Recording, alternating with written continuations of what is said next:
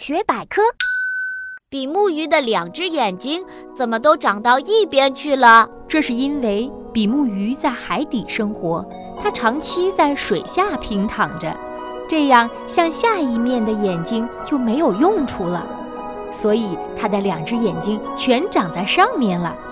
这样的好处是容易找到猎物和发现敌人。刚出生的小比目鱼眼睛是长在两边的，它也经常到水面活动。二十多天后，它就开始在海底生活，体型也开始变化，两只眼睛也逐渐长到一边去了。